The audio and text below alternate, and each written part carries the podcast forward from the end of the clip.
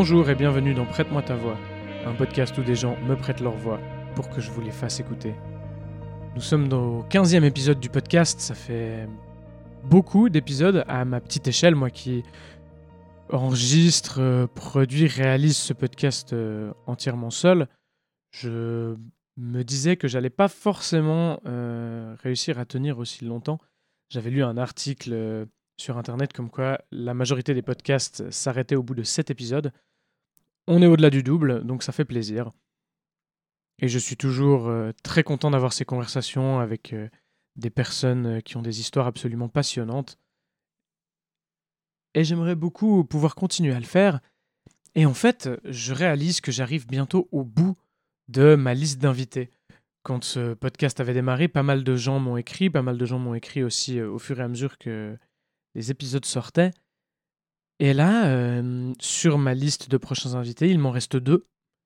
Et après, je serai arrivé au bout. Et ça fait un petit moment que j'ai pas reçu de sollicitations.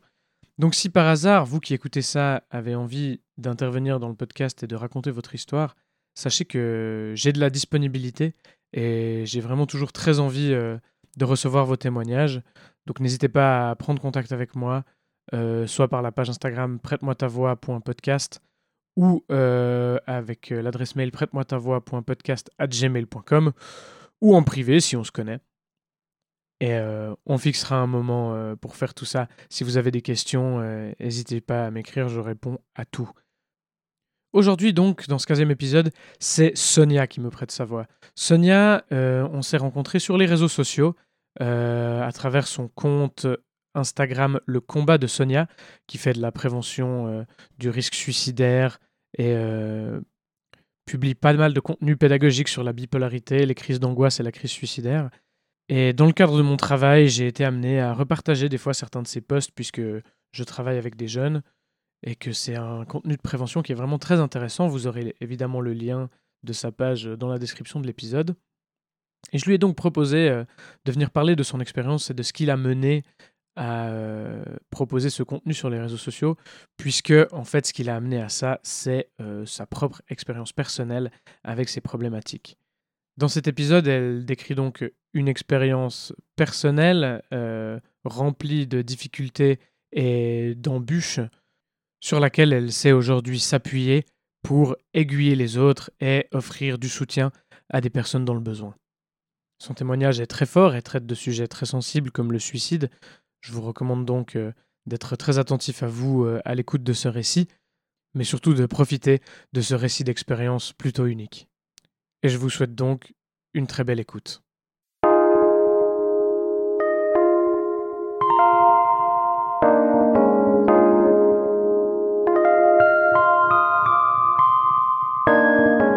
Euh, ça fait à peu près plus de dix ans que je souffre de problèmes de santé mentale. Ça a commencé vraiment par de l'anxiété massive, des crises d'anxiété, de l'anxiété généralisée, beaucoup de douleurs euh, somatiques, donc euh, beaucoup de courbatures, beaucoup de, problèmes de digestion, de problèmes intestinaux, des migraines, des vertiges. Et ça, c'était vraiment lié à l'anxiété, donc vraiment à cause de ma problématique de l'anxiété. Euh, j'ai mis tellement de temps à consulter, je dirais que j'ai mis presque 10 ans à consulter, hmm. donc j'ai vraiment laissé traîner, traîner, traîner. Et le problème quand on souffre d'un trouble d'anxiété, euh, c'est que si on ne le traite pas, ça débouche vers des troubles de l'humeur. Donc soit des troubles dépressifs, soit des troubles bipolaires. Donc chez moi, ça a vraiment commencé après par des épisodes de dépression. Quand j'étais plus âgée, par contre, j'ai commencé à faire des dépressions vers l'âge de mes 24-25 ans, je dirais. Donc c'est assez récent. Hmm. Et puis, euh, et puis voilà, c'est vraiment parce que j'ai laissé traîner pendant des années euh, que en fait euh, mon état de santé mentale s'est drastiquement empiré. C'est-à-dire que avant j'avais la capacité de faire des études, j'avais la capacité de, de faire beaucoup de choses finalement, de sortir, d'avoir une vie sociale. Aujourd'hui, depuis 2-3 ans maintenant, je, je, suis très très limitée.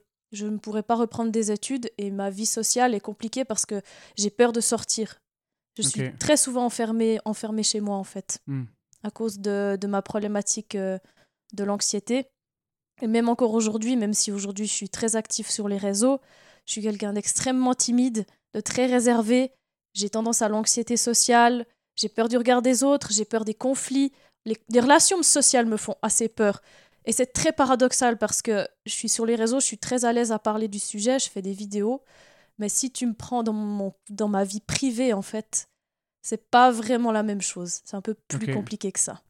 Tu, tu penses que c'est des trucs qui sont liés avec le fait que tu aies pris beaucoup de temps à, à consulter au début euh, de l'émergence des troubles? Oui, parce que ça, c'est très très important. Je le dis toujours à toutes les personnes qui souffrent d'angoisse, de dépression, de n'importe quoi finalement, de consulter dès l'arrivée des premiers symptômes. En fait, tu peux comparer ça à un train finalement. Lorsque tu as un train qui commence à rouler, tu peux l'arrêter plus facilement que s'il est en plein, en plein dans, dans, dans sa trajectoire. Ouais. C'est très compliqué d'arrêter vraiment brutalement ou même de l'arrêter euh, step by step un train qui est vraiment en train de rouler. C'est plus compliqué que s'il vient vraiment de partir de la gare. C'est toujours l'exemple que je donne aux gens, ils comprennent mieux du coup on explique, quand je leur explique ça. Mais oui, le fait que j'ai pas consulté, euh, bah, ça, ça rend la chose chronique. Et chronique, en général, quand quelqu'un souffre d'une maladie chronique, ça veut dire que c'est parti pour durer. Ouais. En général. Il y a des gens qui s'en sortent, qui arrivent à s'en sortir. C'est pas encore mon cas parce que je consulte depuis pas longtemps en fait. C'est ça aussi le truc. Mhm. C'est très récent. Tu parlais des- du coup de l'émergence des premiers symptômes. Pour toi, c'était à quel âge? Disons que j'ai toujours été quelqu'un de très anxieux. Déjà, dans ma tendre enfance, je me plaignais Mhm. tout le temps de nausées, de douleurs un peu partout. Mais bon, ça m'handicapait pas plus que ça, je dirais à partir de mes 17 ans. Là, j'ai vraiment commencé à faire des grosses, grosses crises d'anxiété. Mhm. C'est là que ça a commencé à être handicapant. J'avais peur d'aller à l'école, je séchais les cours parce que j'avais peur. Et ben, je, finalement, j'avais peur d'en parler parce que j'étais très seule à l'époque. C'était tabou la santé mentale, c'était il y a 10 ans en arrière. Mhm. Aujourd'hui, on est en 2023, en 2013, on n'en parlait pas encore sur les réseaux.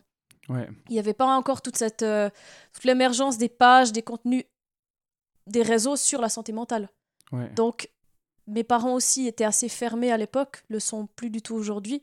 J'étais seule en fait. C'était difficile de gérer ça seule.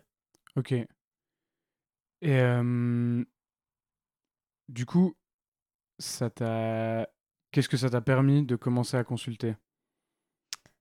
Actuellement, je dirais que je- c'est très négatif ce que je vais dire, mais je vois pas encore vraiment le- l'effet Ouais. de ce que j'entreprends.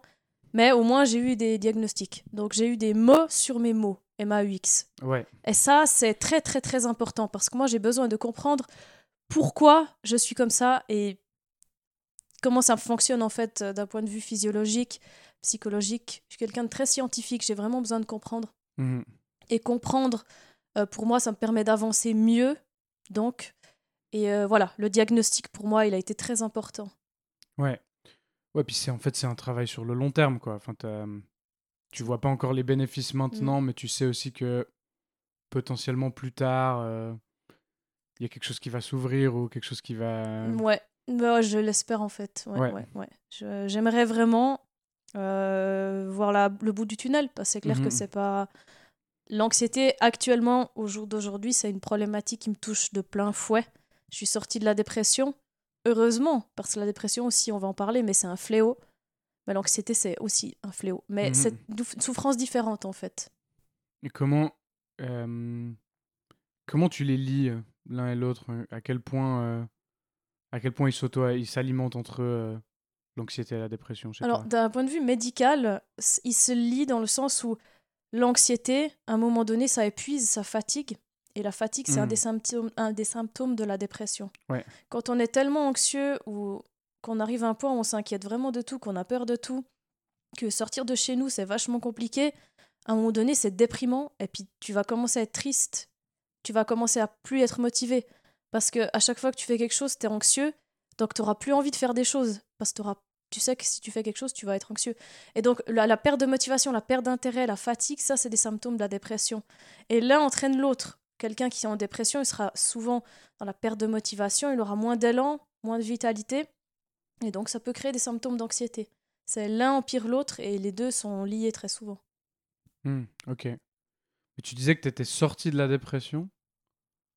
Euh, Est-ce que tu saurais dire euh, quel chemin t'as fait par rapport à ça ou qu'est-ce qui t'a permis ça Qu'est-ce qui te permet de dire ça maintenant? Alors, euh, moi, j'ai un trouble euh, de l'humeur, donc c'est un trouble bipolaire. Dans les troubles bipolaires, dans les phases du trouble bipolaire, on a la phase de dépression et la phase de manie. Ouais. Les phases de manie, c'est le contraire de la dépression, mais version plus plus. En gros, tu es très bien, tu es trop bien. Tu es trop accéléré, tu dors plus. Des fois, tu ressens même plus la faim parce que voilà, c'est vraiment un sentiment de toute puissance où tu as l'impression d'avoir la capacité de faire de grandes choses vraiment en l'espace de quelques heures, en fait, des fois. Ouais. C'est vraiment un sentiment de toute puissance. En fait, tu peux comparer ça comme une personne qui est sous drogue, en fait, pendant plusieurs jours. Ouais. Quand tu es vraiment sous l'effet d'une substance. Ça, c'est la, la, la côté, euh, le côté euh, plus fun, entre guillemets. On peut, le, on peut trouver ça fun, mais en réalité, c'est pas fun parce que ça peut être très dangereux aussi. Tu peux te Mhm. mettre en danger, tu peux être irritable, colérique. Et il y a le par- la partie euh, noire euh, de la bipolarité, que c'est vraiment la dépression. Moi, je suis plus concernée par la dépression. J'ai Mhm. eu des phases de up, de manie, ben, on appelle les phases up, mais elles sont plus rares. C'est un type de bipolarité différent, parce qu'il y a plusieurs types. Et dans mon type à moi, ça va être la dépression. La dépression qui va être là de manière assez fréquente. Chaque année, j'ai à peu près un épisode dépressif, un ou plus. On est passé en août 2022, enfin juillet-août 2022, même juin, juillet, août, enfin ça a duré plusieurs mois. Là, j'ai fait une très très grosse dépression. Et depuis, je dirais depuis octobre, je me suis relevée, mais vraiment difficilement. Ça a commencé progressivement, hein, le- le- le- la reconstruction. Je dirais que depuis février, je me sens vraiment mieux dans ma dépression. C'est-à-dire que je commence vraiment à prendre soin de moi. Mhm. Ça, avant, c'est quelque chose de très compliqué. C'est vraiment, ça paraît simple, hein, mais typiquement, prendre une douche pour une personne en dépression, c'est affreux. C'est dur. Ouais. C'est dur parce que c'est agréable une douche pour une personne qui va bien, mais pour une personne dé- déprimée, vraiment tu as envie de rien, chaque effort que tu fais, ça va te demander de l'énergie. Ouais. Beaucoup d'énergie. Maintenant, j'ai cette énergie, je prends nouveau soin de moi, je recommence à me maquiller, parce qu'avant, je me laissais aller complet. Ouais. Mais je restais quand même propre hein, d'un point de vue de l'hygiène, hein, ça je le précise. hein. Il y a des dépressifs qui, malheureusement, c'est pas leur faute.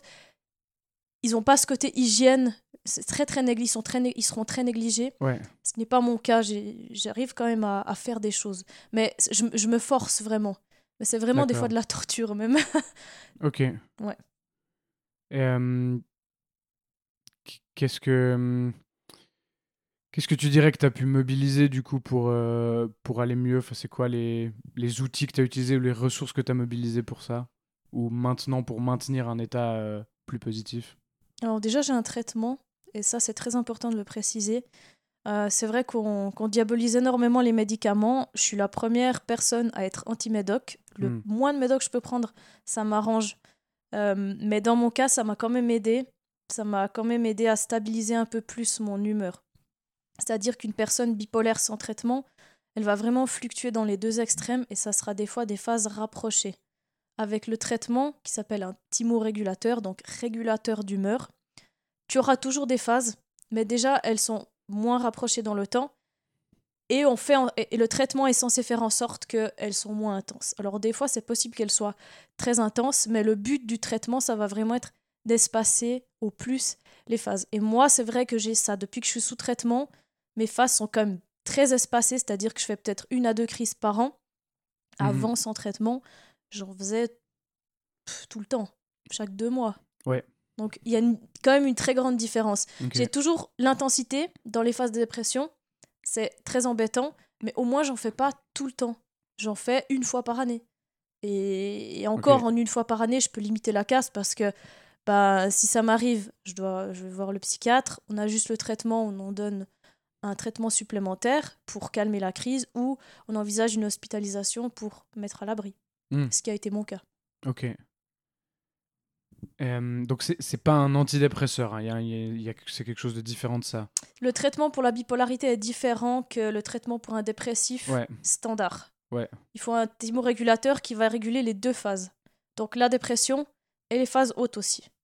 Ça, ça, ça va jouer le, le rôle de sta- stabilisateur. ok, ouais. C'est un peu un on peut appeler ça un peu un régulateur d'émotion aussi. Parce que finalement, euh, être haut, bas, haut, bas, c'est finalement une dysrégulation émotionnelle, on peut appeler ça. Ouais, Comme ça, même si c'est un Mhm. dysfonctionnement chimique dans le cerveau, c'est un problème émotionnel aussi. C'est tout lié à l'émotionnel.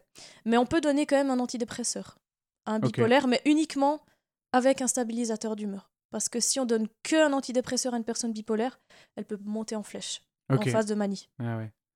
Et du coup, euh, tu te sens. euh, c'est quoi, tu dirais, l'impact du coup de ce traitement sur comment tu te sens maintenant quotidiennement? Alors je dirais, euh, comme dit, que ça a espacé beaucoup les phases et je n'ai plus du tout, très très peu, de phases de, de, de manie. Je n'en Ouais. ai plus du tout, donc ça les a complètement calmés. Euh, du coup, je suis un petit peu moins fofolle. Ok. J'ai un peu moins d'émotions positives. Malheureusement, le traitement Ok. il m'a enlevé un peu les émotions positives. Euh, mais je suis pas plus stable dans la dépression. Je dirais qu'au niveau de la dépression, j'ai quand même toujours des phases de dépression. En ce moment, ça va mieux, comme dit, depuis octobre. Je dirais que je suis sortie de ça. Ouais. Mais je suis pas à l'abri que ça revienne. Ouais, bien sûr. Tu as parlé de d'une hospitalisation. Est-ce que tu serais d'accord de développer un peu là-dessus, enfin de raconter un peu comment ça s'est passé?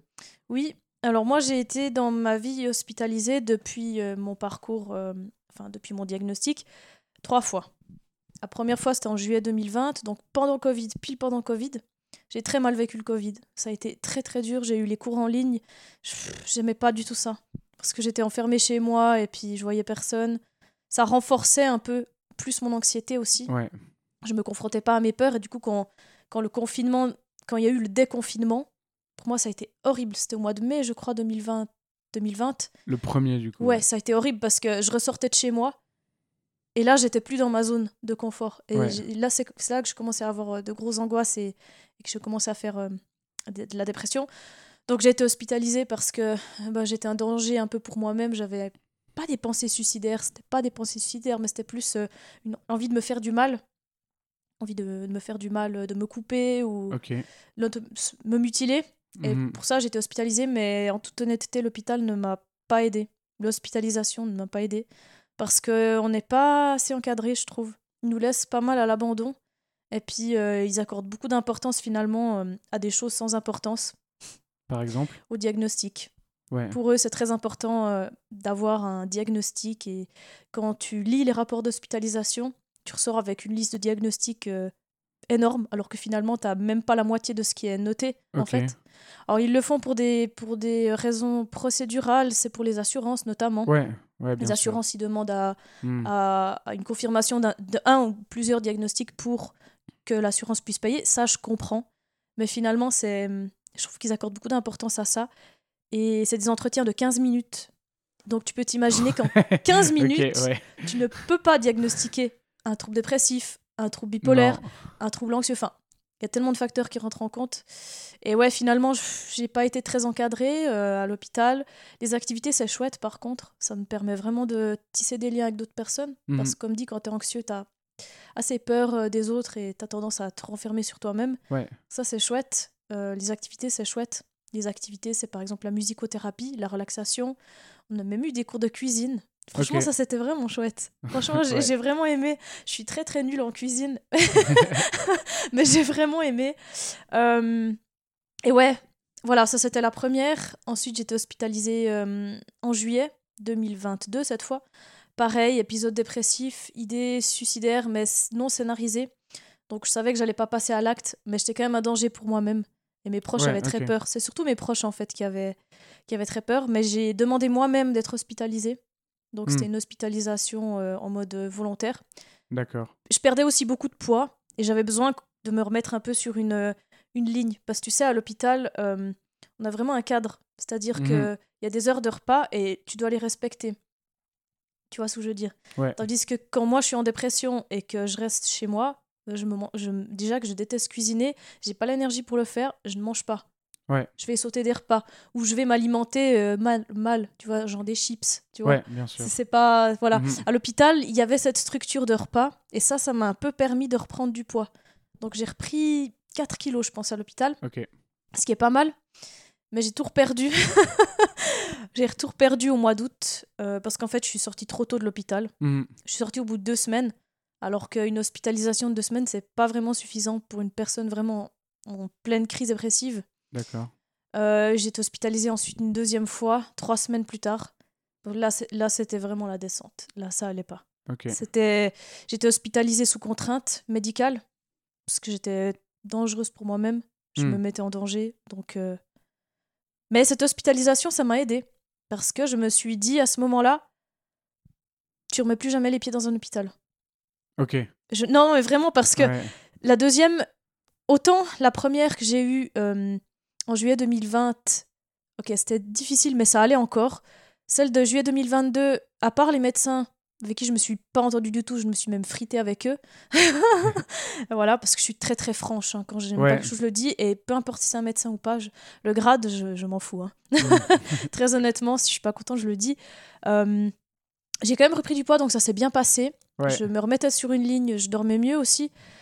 Et autant la troisième, j'étais vraiment dans une unité vraiment avec, euh, avec des cas les pires en fait. Dans la pire unité de mon hôpital. Ouais. Il y avait des personnes très sympas hein, que j'ai rencontrées, mais des personnes violentes aussi. Ouais.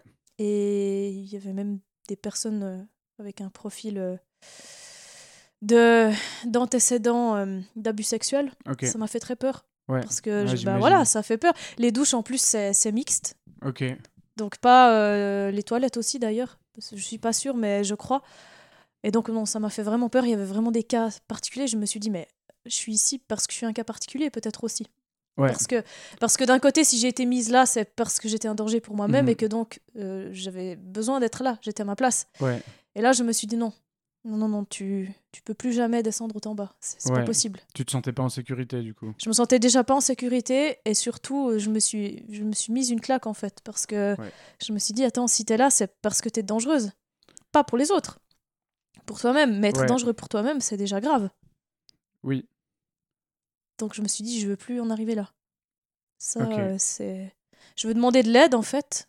Apprendre à demander de l'aide quand ça Mhm. va pas. Pour éviter d'arriver à une hospitalisation sous contrainte.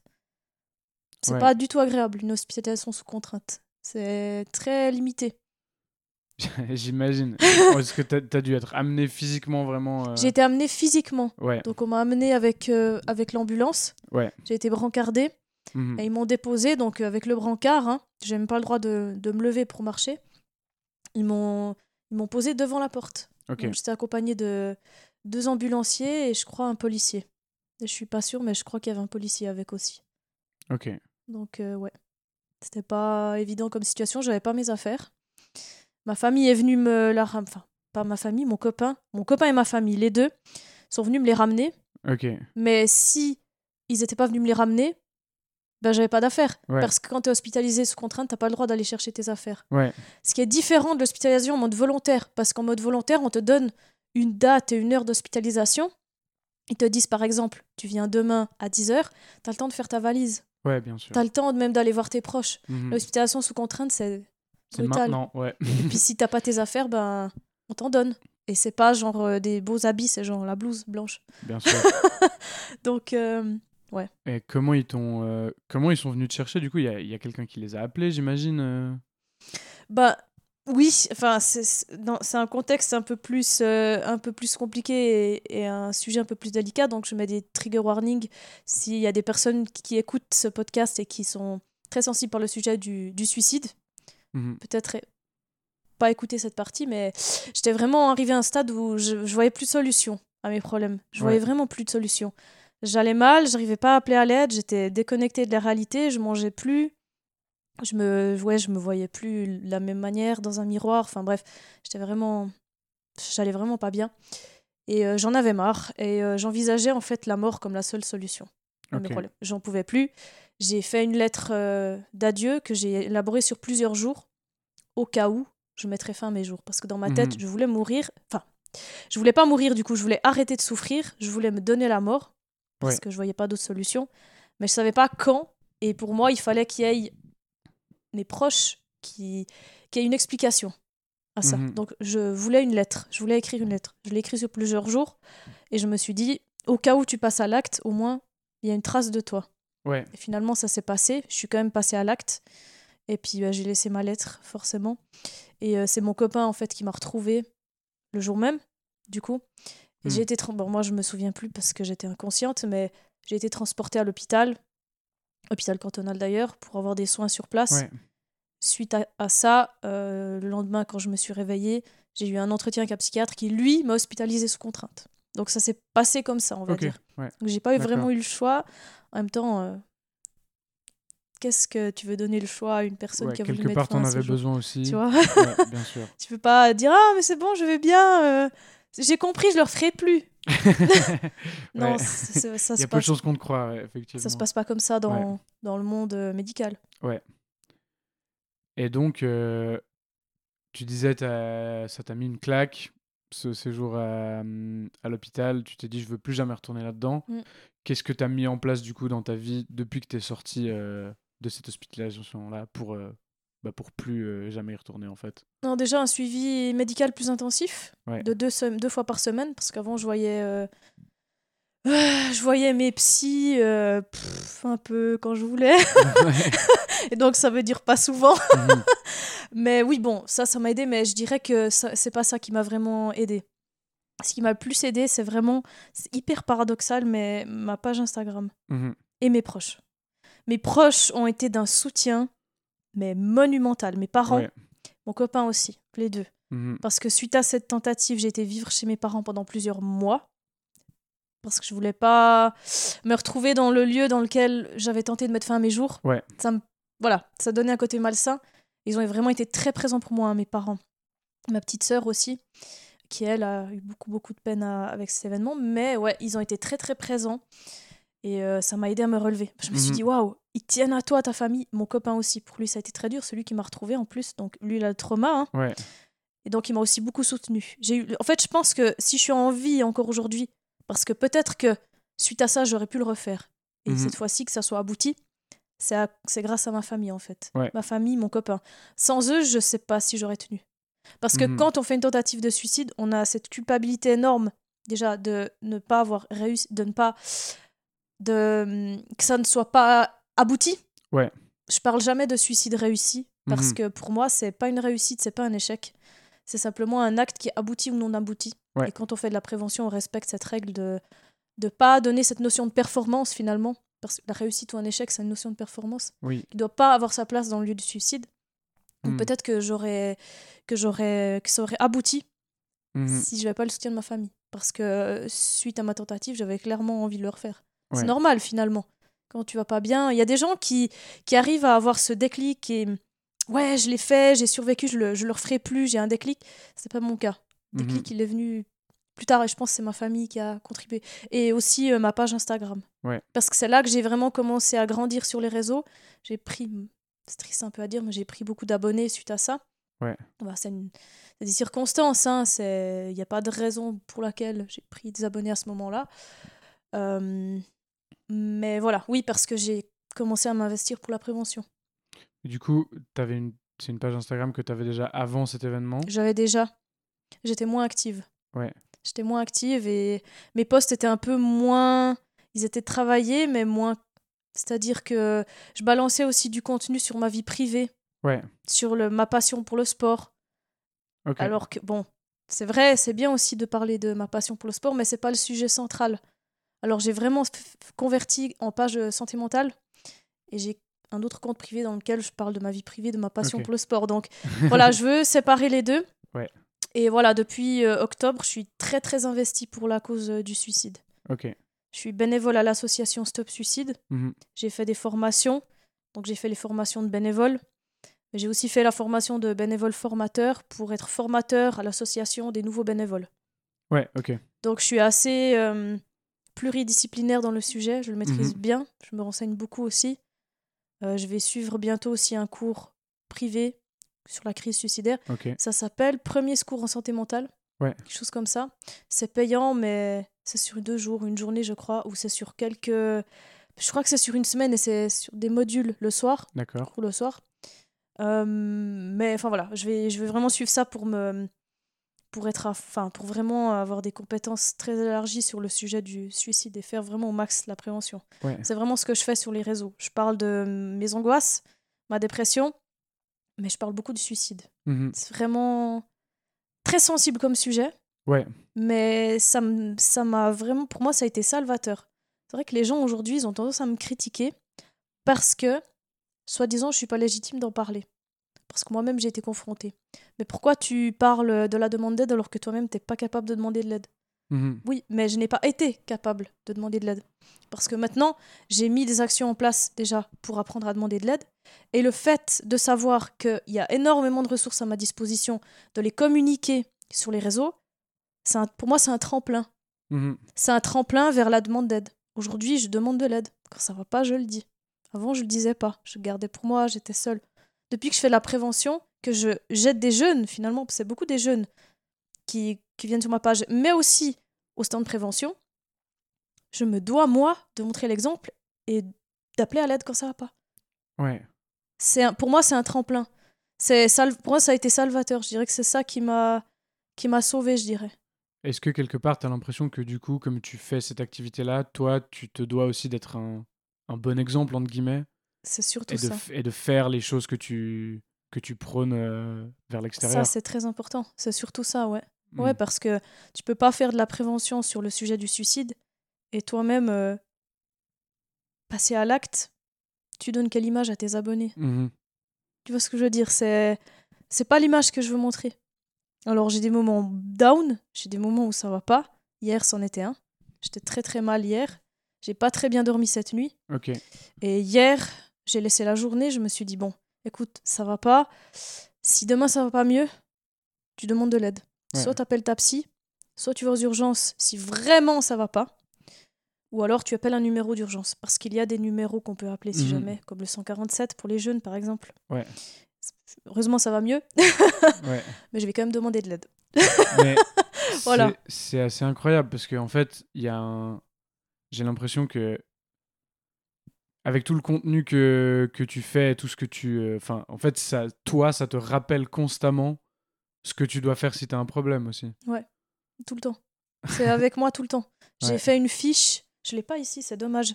J'ai fait une fiche qui s'appelle euh, ma fiche de prévention.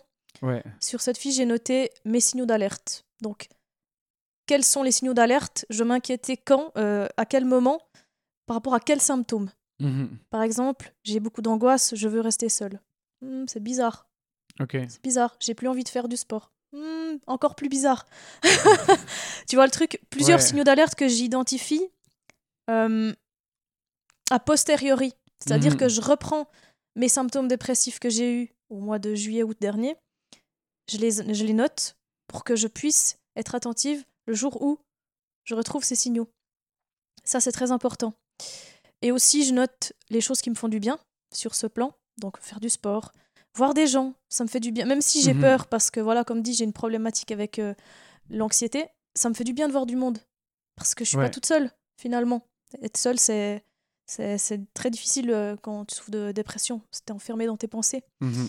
Et euh, voilà, qu'est-ce qui me fait du bien Aller voir ma famille. Ma famille, c'est, c'est des facteurs protecteurs.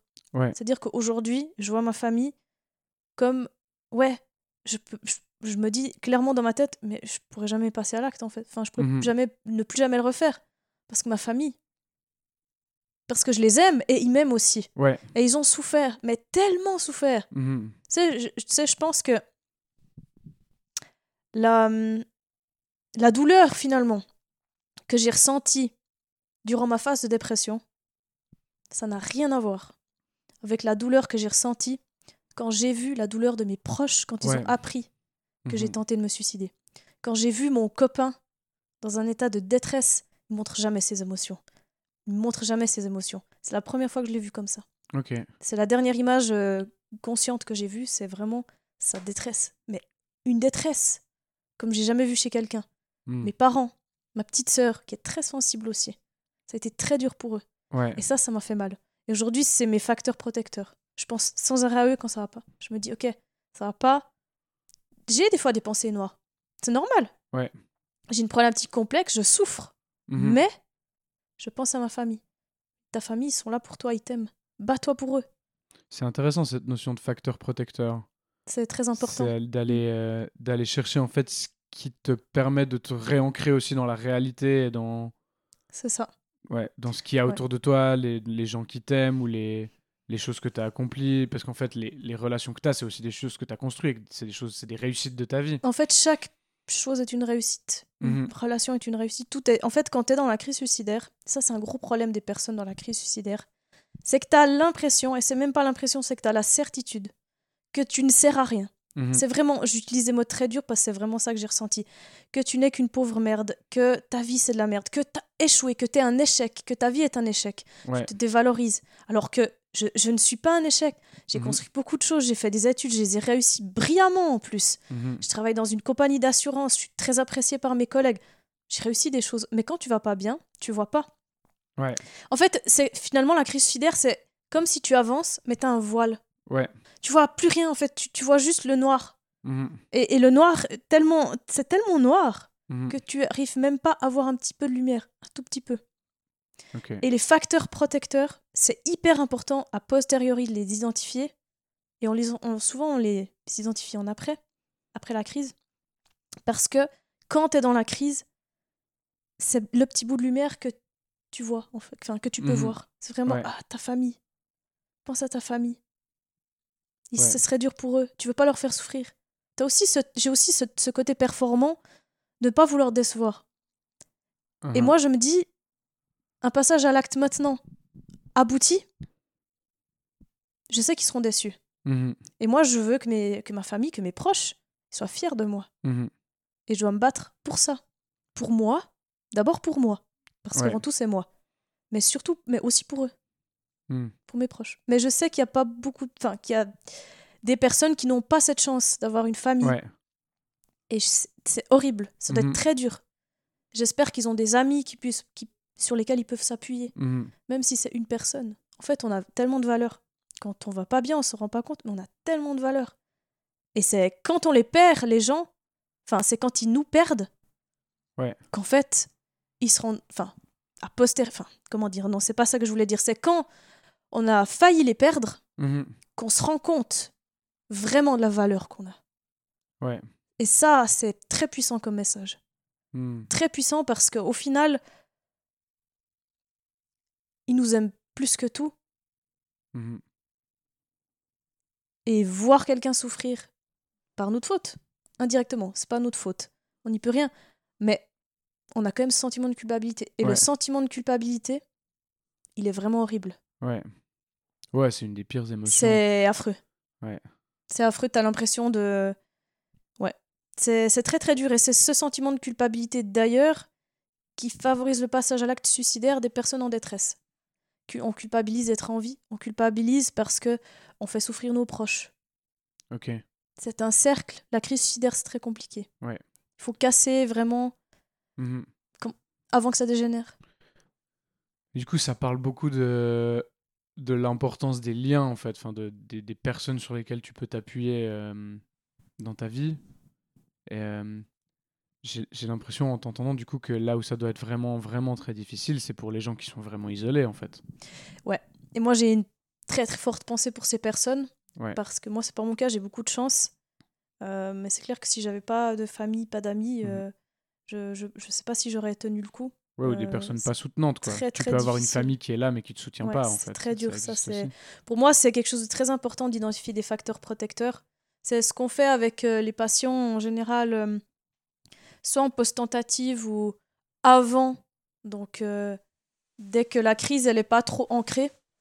Moi, je l'ai fait seule, du coup. Je ne ressentais pas le besoin de le faire avec un professionnel. Mais, ouais, les facteurs protecteurs. Après, il y a des personnes qui n'ont peut-être pas de famille ou qui n'ont pas d'amis, mais qui sont. Ça leur dérange pas d'être comme ça. Ils vont peut-être se raccrocher à une passion Mhm.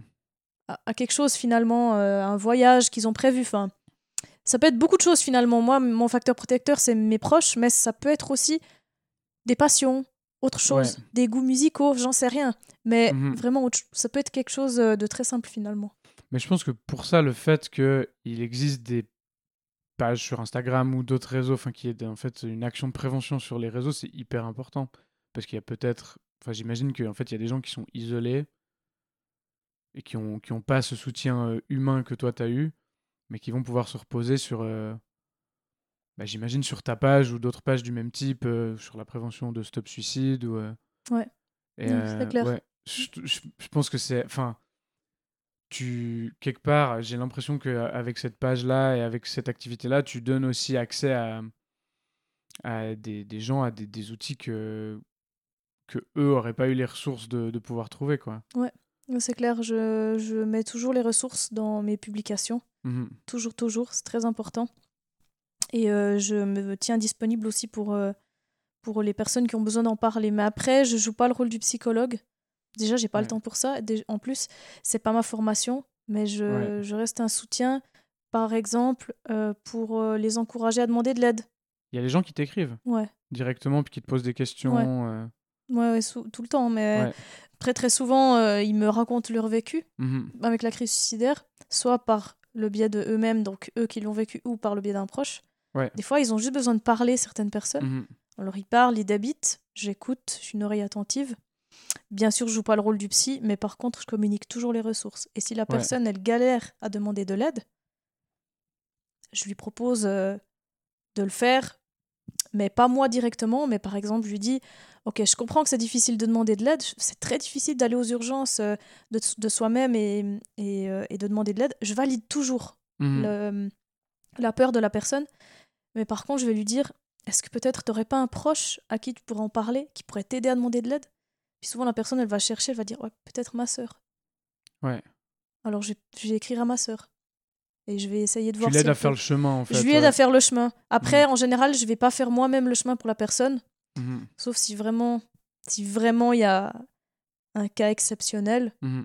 Là, oui, je peux. Si une personne, par exemple, je sais qu'elle est dans ma ville, Ouais. et puis que qu'elle a des idées suicidaires, puis que c'est une amie à moi, pas peut-être même pas une amie, mais une connaissance, quelqu'un que je connais, Ouais. puis que vraiment elle est dans l'urgence, oui, là, je, je peux carrément, euh, si je connais personne de sa famille que je peux Mhm. contacter, je vais envoyer les urgences chez la personne. Ça m'est jamais arrivé, hein, Ok. mais mais si ça m'arrive, je, je le ferai.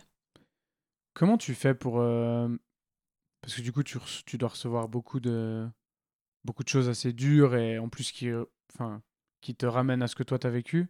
Comment tu fais pour te protéger euh, des effets négatifs que ça pourrait avoir? Ça n'a aucun effet négatif. non, en fait, euh, je, je suis tellement. euh, Pour moi, c'est la prévention que je fais, c'est vraiment une vocation. J'adore faire ça. Je suis Mhm. épanouie, mais comme jamais. Et, euh, et quand tu es vraiment épanouie, vraiment à 100%, je pense que c'est beaucoup plus facile de mettre cette distance. Ouais. Moi, ça fait jamais référence à mon vécu personnel. Parce que quand quelqu'un vient me raconter, par exemple, sa tentative de suicide, j'entends des histoires affreuses. Mhm. Et même au stand de prévention, des fois, les gens ils viennent raconter des choses affreuses, mais vraiment très affreuses. Euh, je me mets dans cette bulle, je me dis, ok, t'as vécu la même chose, mais c'est du passé, donc déjà, je Mhm. suis passée à autre chose. Ça, c'est très important de le dire. Si tu fais de la prévention et que t'es pas passé à autre chose, tu vas pas faire la bonne prévention. Ouais, ok. Tu vas être trop ramener toujours à ton vécu, Hmm.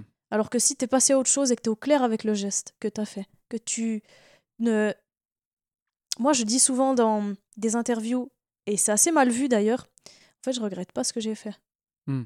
Je regrette pas parce qu'aujourd'hui, ça m'a donné cette impulsion de faire de la prévention. Finalement, ça m'a Ok. ça m'a appris beaucoup de choses en fait, ce geste.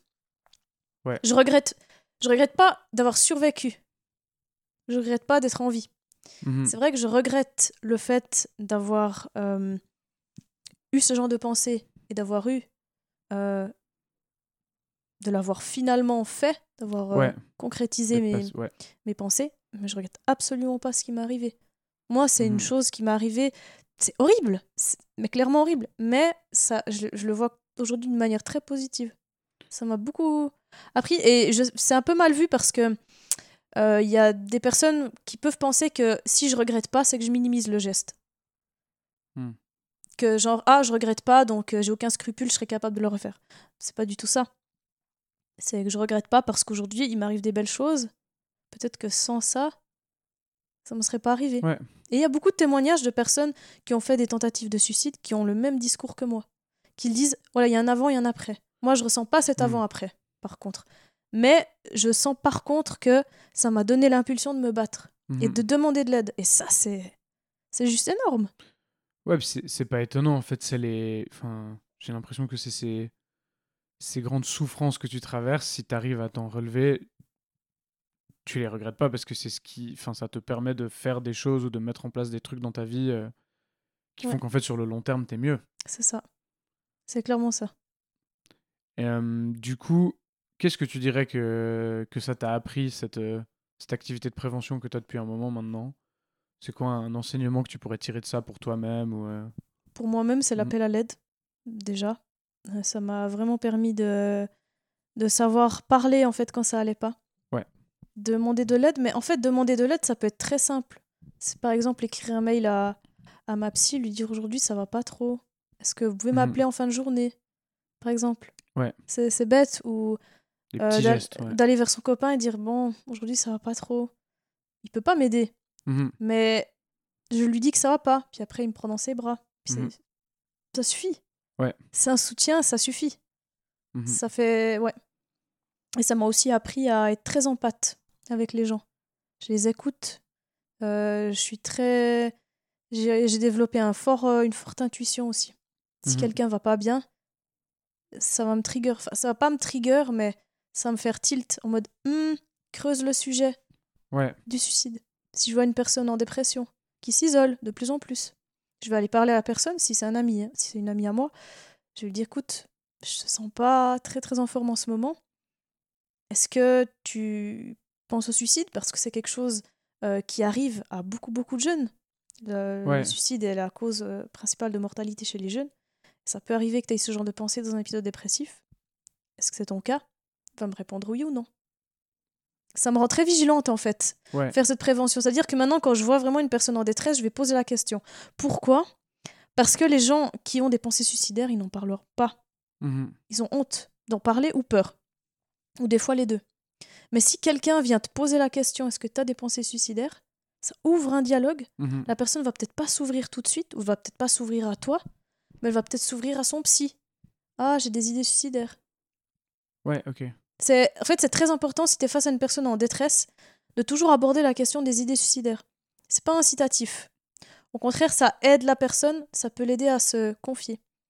La D'accord. personne, elle peut après être Ah oui, c'est vrai, t'as raison, euh, des fois je pense au suicide. Puis après, je vais Hmm. discuter avec elle, je vais lui communiquer les ressources. Et si vraiment elle est dans l'urgence, bah, je vais peut-être même lui proposer de l'accompagner aux urgences. C'est très très important ça. Ouais, intéressant. Ouais. Donc en fait, euh, la...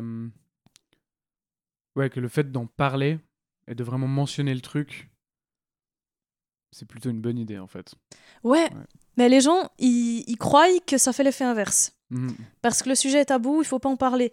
Ou si je parle des idées, si je parle du suicide, je vais lui donner des idées. Mhm. Pas du tout. Dès le moment où tu n'évoques pas un moyen, une méthode, tu Ouais. donneras pas d'idées. C'est ça qu'il faut vraiment euh, garder euh, sous silence, quoi. Voilà. Mhm. Si la personne, elle veut pas se confier, qu'elle a en effet des idées suicidaires, mais qu'elle veut pas en parler, ne pas, ne pas la forcer. Tu lui dis simplement, ok, j'entends.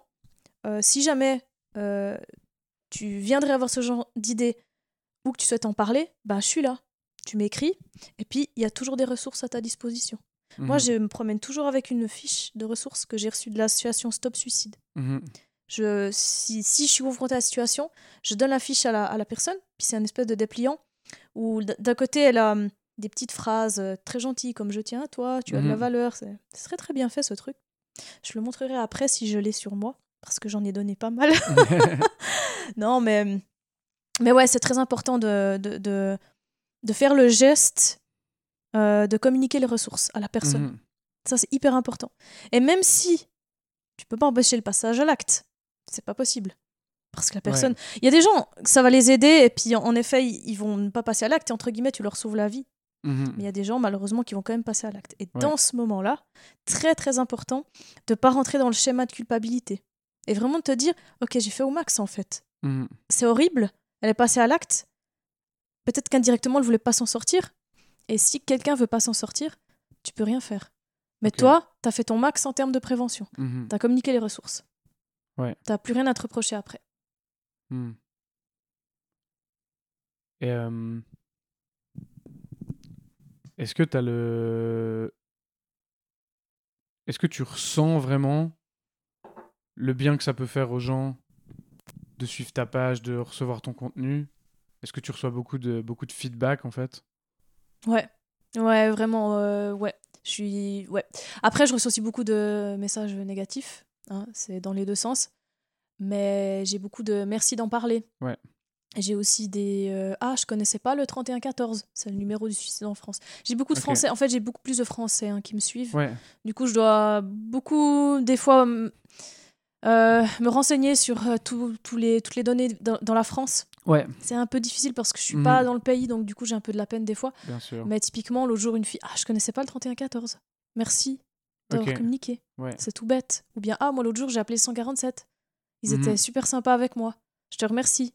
Des trucs comme ça. Ou merci d'en parler. Parce que ma fille, l'autre jour, j'ai eu sur euh, TikTok, parce que je fais aussi des vidéos TikTok, Mhm. une femme d'une cinquantaine d'années, je crois.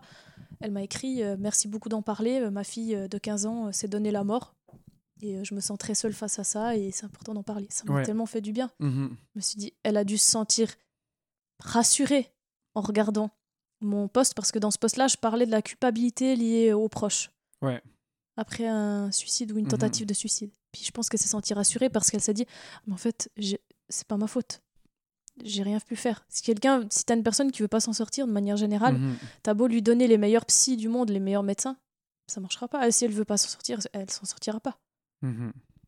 C'est c'est comme ça. Il n'y a pas à culpabiliser. Ok. Et, euh, du coup, tu arrives à faire le tri aussi euh, entre, les me- entre les messages positifs qui te font du bien et les messages négatifs.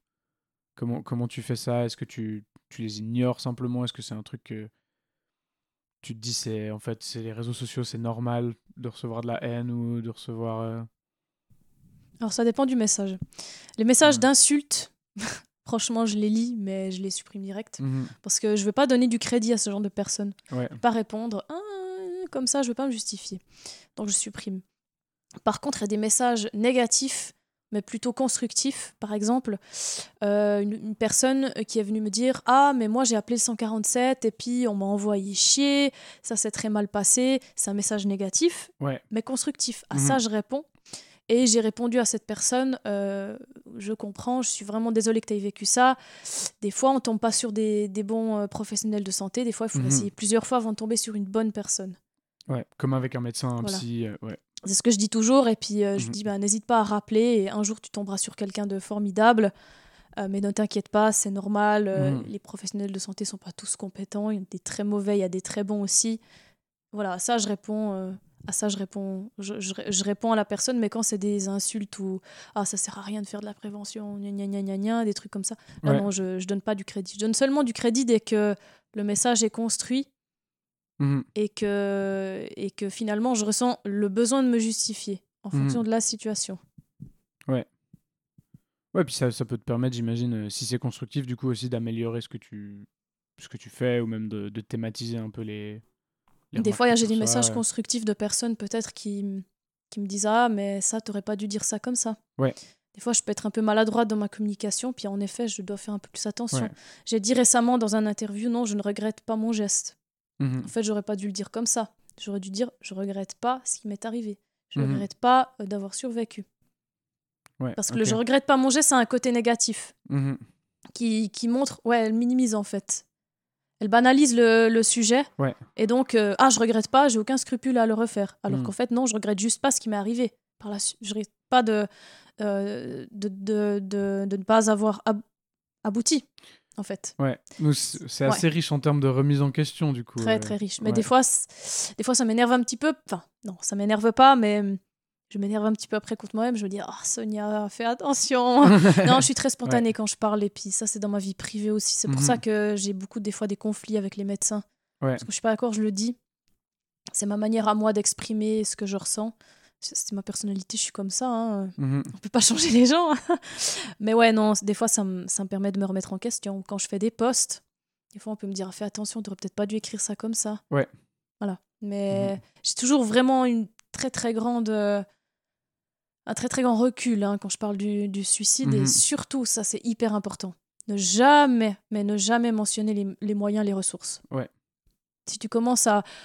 On voit hein, souvent des fois euh, dans des, des témoignages de personnes qui racontent vraiment ce qu'ils ont fait. Ouais. Je suis un peu contre dans les détails. Mhm. Je suis un petit peu contre parce que pour moi, le, le détail n'est pas très important en soi. Euh, c'est plutôt le, la manière dont la personne s'est relevée et ce qui s'est passé avant Mhm. et après. Le pendant, j'accorde pas beaucoup d'importance. Je vais pas forcément aller raconter euh, comment je l'ai fait et qu'est-ce qui m'est arrivé à l'hôpital et ci et ça. Moi, je trouve ça pas vraiment. euh, c'est pas important en fait.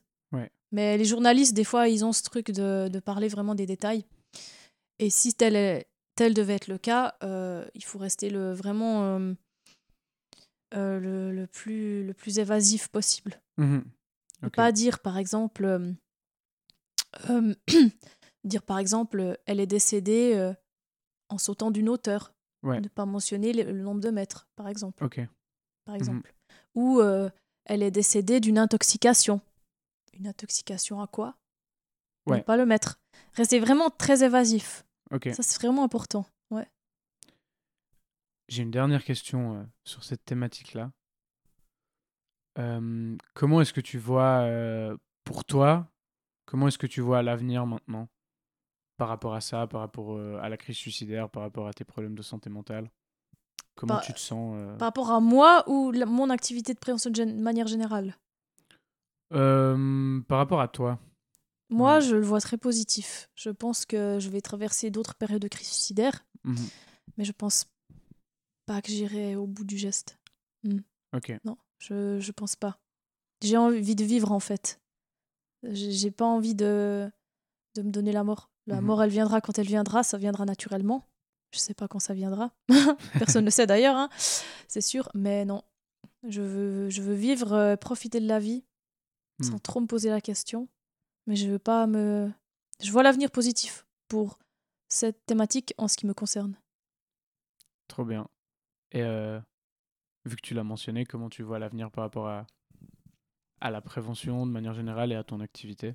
La prévention, on en fait de plus en plus et je pense que c'est quelque chose qui va grandir. Hmm. Euh, Il y a déjà la prévention dans les écoles. Ça se fait dans, je crois, à Neuchâtel avec l'association Stop Suicide, on le fait. Euh, c'est hyper chouette. Euh, J'aimerais vraiment que ça se fasse encore plus. Ouais. Mais pour ça, bah voilà, ça demande des ressources à disposition, Mhm. des ressources en personnel. Il n'y a pas toujours la disponibilité, malheureusement. Mhm. La prévention, on peut pas non plus euh, faire de la prévention en masse parce qu'on n'a pas forcément les moyens de le faire. Mais ça se fait quand même de plus en plus. Donc, d'un point de vue de la prévention, je vois de manière positive.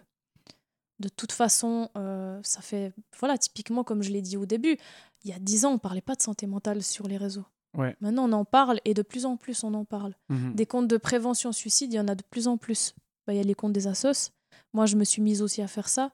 Il y a d'autres personnes euh, sur les réseaux qui ont commencé à en parler. Je pense que ça va grandir. Des fois, il suffit d'une, deux personnes qui parlent pour qu'il y ait un effet après de, Mhm. de masse, un effet de contagion, mais positif cette fois. Mhm. Je vois l'avenir positif en termes de prévention. Hum, le problème aussi, c'est l'accès aux soins. Mhm. On a un bon accès aux soins en Suisse. Le problème, c'est que il y a beaucoup, euh, c'est beaucoup lié au, pour des points de vue financiers. L'assurance maladie, c'est cher. Si tu mets la franchise à 300 francs, tu payes 500 balles de prime déjà. Ouais, ouais, c'est sûr. Et tu vois, 300 francs, euh, pas tous se le permettre. Et aller Ouais. consulter un psy, bah, c'est vite cher. C'est Mhm. plus 100 francs euh, la séance. Et si tu as une franchise à 1000 francs, tu dois mettre 1000 francs. Tu dois les sortir, les 1000 Ouais. francs. Des personnes dans des situations précaires qui n'ont pas cet accès, malheureusement, aux soins. Je dirais que le problème, il est plutôt là. Mhm. Aujourd'hui, c'est vraiment en lien avec euh, voilà, les assur- le système d'assurance maladie n'est pas optimal, je trouve, en Suisse. Sans déconner, ouais. Voilà. Ouais, donc l'accès à ouais, l'accès aux prestations euh, qui te permettent de... Ouais, de de rester en vie en fait. Ouais. Et de te tenir à flot quoi. C'est ça. J'ai une dernière. Est-ce que tu as quelque chose d'autre que tu as envie de dire en fait d'abord? Par rapport à tout ça? Oh, faut me laisser réfléchir. Euh, Je pense vraiment avoir fait le, le tour de la question. Ok, Ouais. magnifique. Alors j'ai une toute dernière question. J'aime bien euh, poser cette question à tous mes invités pour terminer sur une note euh, positive. Est-ce que tu peux me dire, là, aujourd'hui, qu'est-ce qui te fait sourire? D'être là et de parler. Super. Bah, magnifique. Merci beaucoup. Merci à toi.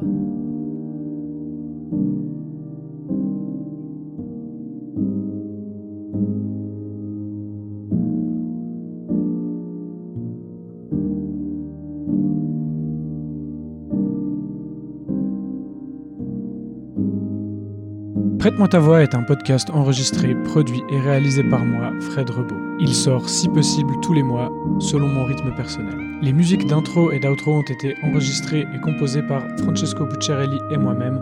Je le remercie infiniment pour son aide. Si vous souhaitez me prêter votre voix, vous pouvez me contacter via la page Instagram at prête-moi-ta-voix.podcast ou à l'adresse mail prête-moi-ta-voix.podcast at gmail.com. Je vous remercie du fond du cœur d'avoir écouté cet épisode. Prenez soin de vous Prenez soin des autres et à bientôt.